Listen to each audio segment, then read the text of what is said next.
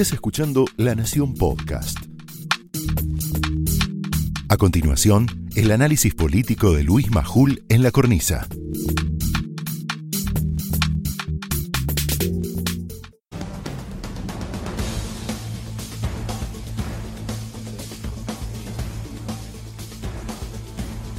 Buenas noches, bienvenidos a la cornisa. Información de último momento, muy relevante. Es lo primero que te vamos a dar. Un dato que termina de ratificar que a Cristina Fernández no le importa ni el COVID-19 ni nada que no sea ella misma.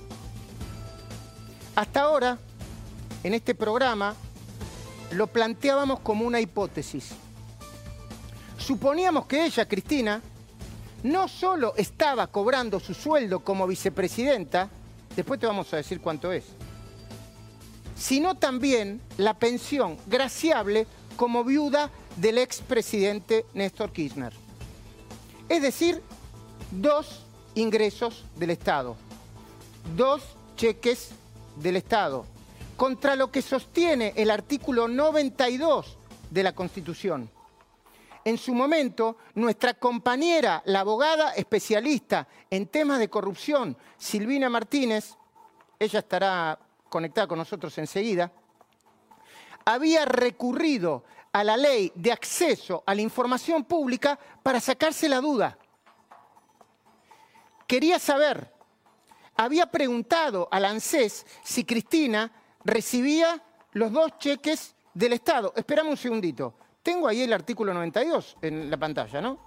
El artículo 92 dice, el presidente y vicepresidente disfrutan de un sueldo pagado por el Tesoro de la Nación que no podrá ser alterado en el periodo de sus nombramientos.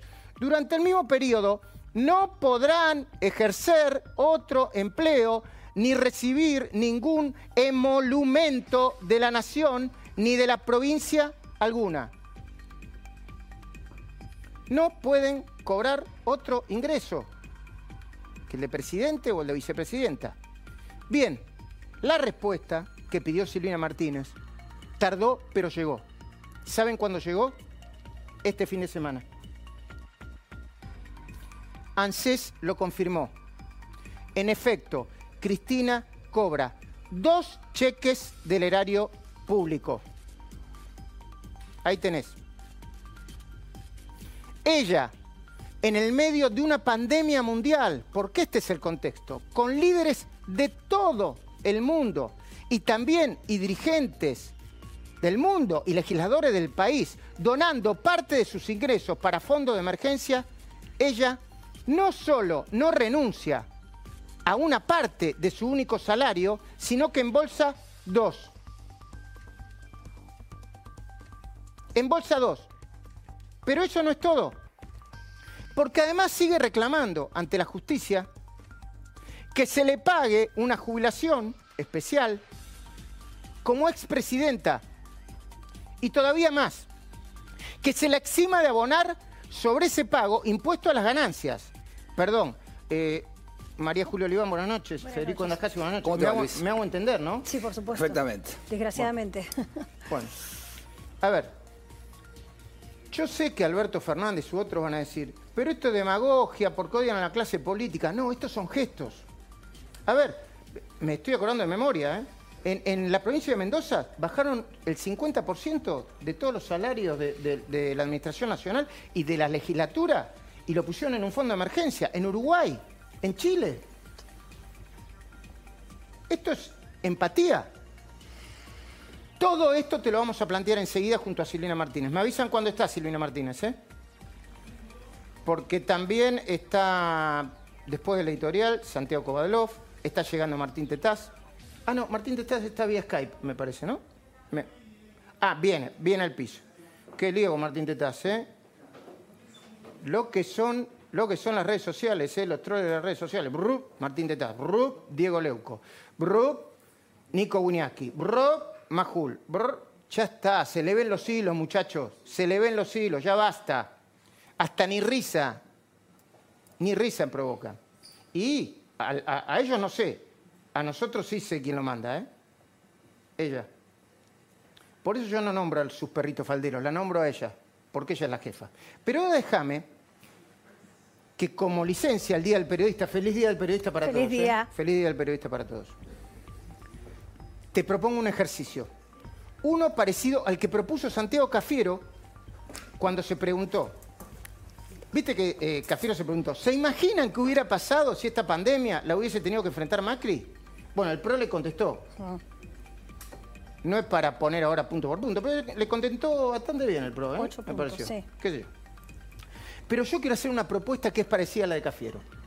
Como se dice ahora está de moda, ¿no? Contrafáctica. ¿Correcto? Correcto. Sí, sí, una ucronía. Una ucronía. Contrafáctica. Es quizá un poquitito más audaz porque tiene un sentido concreto. Reivindicar hoy, 7 de junio, Día del Periodista, el valor de la palabra. De eso vamos a hablar con Kovalov, ¿eh? el valor de la palabra. Esperamos un segundito. No es una tontería el valor de la palabra, ¿eh? Vos no podés decir un día una cosa, otro día otra, otro día más o menos, otro día darte vuelta completamente. Sí puedes tener contradicciones. Ahora, tantas contradicciones. Entonces, voy a proponer esto, esta idea contrafáctica. ¿Vos te imaginás que hubiera dicho Alberto Fernández? El Alberto Fernández de antes, ¿eh? Ponele antes de Cristina y después de Cristina. Si no hubiese sido el candidato ungido por ella, no solo sobre las cosas que está haciendo Cristina todos los días, sino las que está haciendo él mismo desde que asumió en diciembre del año pasado. Yo lo pongo acá sobre la mesa. Para que lo saludo, Tetas. Martín, buenas ¿Qué noches. tal? ¿Cómo estás, Luis? ¿Bien? ¿Qué pasó en las redes sociales? ¿Qué lío, no? Y parece que no le gustan los números. Parece...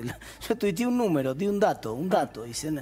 Y justo en el Día del Periodista hubo una indignación general por un dato. ¿Cómo un se te va a número. ocurrir dar un dato en número. el Día del Periodista? Un Este número. también, ¿eh? Objetivo, además. Sí, Un número, un un dato número en el Día del. Periodista. ¿Vos estás loco? ¿Dónde, ¿En El qué país número, crees viste que, este, viste que este es el país en el cual 2 más 2, en todos lados 2 más 2 es 4. Acá empiezan, depende desde qué lugar el 2 de la derecha, Sí. mira el 2 de la Es más izquierda. complejo. ¿Cómo hiciste? Es más Sí, sí, sí, complejo. sí, sí, sí.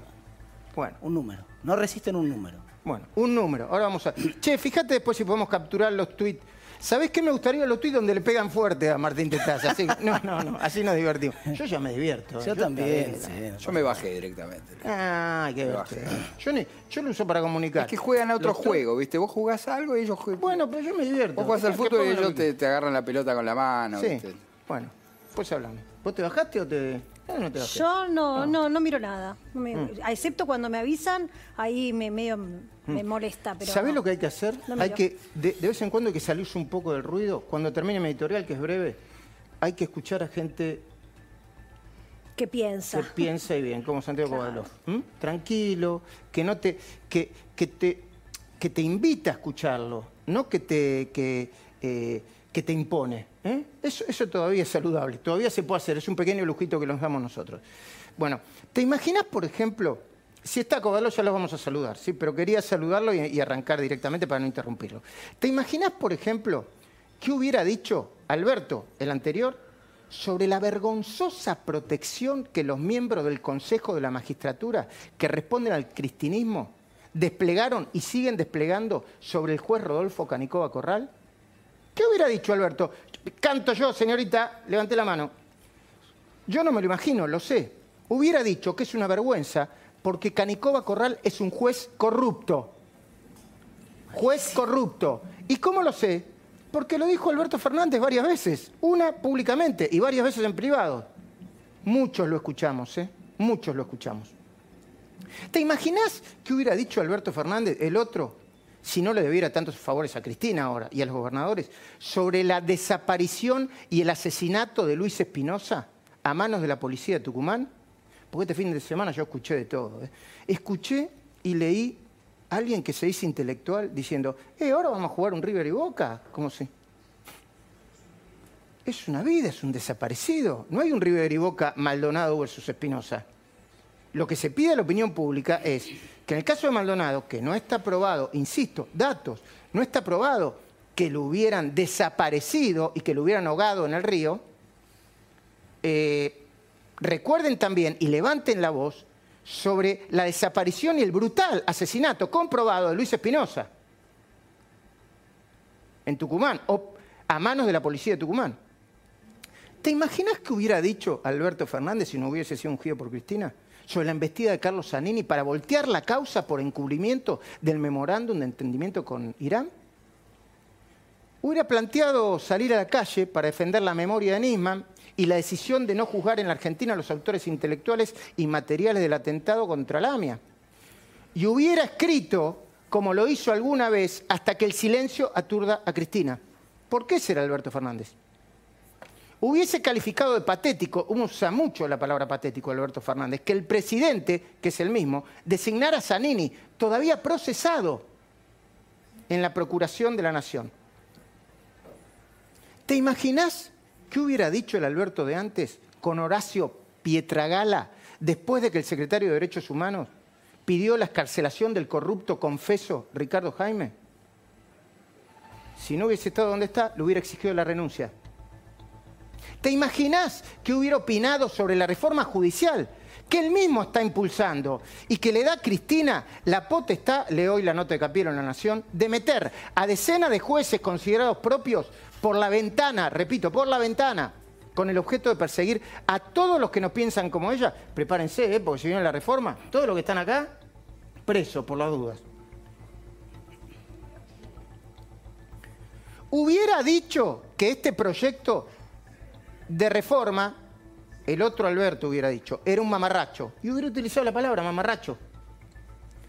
¿Y te das una idea sobre qué hubiera opinado sobre la ampliación de la Corte Suprema para transformar al actual en un tribunal adicto? No me lo imagino, lo sé. Él habría opinado lo mismo que venía diciendo antes del pacto con Cristina, que esta Corte no necesita ser ampliada. Dijo eso, esta Corte no necesita ser ampliada. Y ahora parece que sí. ¿Y te imaginas cómo se habría pronunciado si a quienes plantean una cuarentena más flexible los estigmatizan desde el gobierno como cultores de la muerte, como hicieron con los 300 intelectuales? Kovadlov, Federico Andajasi, muchos otros. Silvina. Silvina, Martínez. Silvina Martínez. Habría declarado que el presidente que lo dice vive en un mundo paralelo. El problema es que es él. Mundo paralelo que le endilgó a Cristina varias veces para criticarla políticamente, cada vez que tomaba decisiones prepotentes, extraviadas, autoritarias, destinadas a hacer callar a toda la oposición. ¿Y te imaginas qué hubiera hecho Alberto Fernández, el otro, el que no habría arreglado con Cristina, sobre la anulación del decreto de la cláusula de movilidad que implica un ajuste para los jubilados de todas las categorías, desde la mínima hasta los que más cobran? Perdón, es un ajuste, ¿no, Martín? Es un ajuste brutal. Primero en el mes de marzo, después de casi el 2% para, para los jubilados, más para los más grandes que para los más chicos, pero en el último mes de junio, del, del prácticamente el 5% para todos los jubilados, 5% de la mano, en el, la mano en el bolsillo, y ahora llegó el proyecto al Congreso para extenderlo 180 días más al poder que tiene el presidente para seguir recortando por decreto los, eh, las jubilaciones que dijo que iba a aumentar 20%, ¿te acordás? Sí, sí. Si Alberto, el otro, hubiese estado ahí, hubiera hablado de un gobierno insensible, el otro. ¿eh? ¿Y qué habría hecho Alberto, el otro, con la delirante reforma que plantea Juan Grabois? Ni vale la pena analizarla. ¿Y qué habría opinado sobre el impuesto a los más ricos que alientan Carlos Heller y Máximo Kirchner? ¿Y cómo habría calificado Eugenio Zaffaroni, quien acaba de comparar al periodismo y a los periodistas en el Día del Periodista? Los periodistas críticos, ¿no? Con el nazismo. Eh, Zaffaroni, se te está yendo la mano, viejo, ¿eh? Con todo respeto, muy académico, pero es una enormidad lo que acabas de hacer. No digo porque critican la palabra infectadura, que es para debatir, si querés. Ahora, Zaffaroni dice que el, periodismo eh, es, similar al nazismo. A Hitler, concretamente. y nadie dice nada. ¿Y qué hubiera dicho Alberto Fernández el día antes del pacto con Cristina? De un presidente con una vicepresidenta que todos los días le marca la cancha, que se queda con todos los ministerios que importa, con las áreas que manejan más dinero, que tiene más poder, y que ya tiene casi armada, escucha bien, la lista de candidatos para 2021, con los chicos grandes de la cámpora ocupando, dicen que entre el 70 y el 90% de los lugares de todas las listas. ¿Y qué hubiera dicho el profesor universitario, Alberto Fernández, humanista, empático, contenedor? De una vicepresidenta que ni una sola vez se manifestó en público sobre el COVID, ni en contra, ni a favor, o comprensiva. ni en contra ni a favor, comprensiva frente al desastre que trae. Una pandemia que tiene al mundo patas para arriba. Y a la Argentina ni hablar. Entre el pánico a que se multiplican los contagios y una cuarentena que no se aguanta más. ¿Sabés qué hubiera dicho el Alberto de antes? Hubiese esgrimido un argumento psicológico, humanitario, como ya lo esgrimió, para explicar que a Cristina no le importa absolutamente nada más que ella misma, que la acumulación de poder, la venganza y la impunidad. Pero ya todos sabemos que este Alberto Fernández no es más el que conocimos antes de acordar con Cristina. Ahora es otro. Y está siendo doblegado por Cristina, doblegado políticamente, psicológicamente también. Feliz Día del Periodista para todos. Lo que van a ver ahora es un trabajo impresionante sobre las voces. Esto fue el análisis político de Luis Majul en La Cornisa, un podcast exclusivo de La Nación. Escucha todos los programas en www.lanacion.com.ar. Suscríbete para no perderte ningún episodio. Estamos en Spotify, Apple Podcast, Google Podcast y en tu reproductor de podcast favorito. Seguí escuchando La Nación Podcast.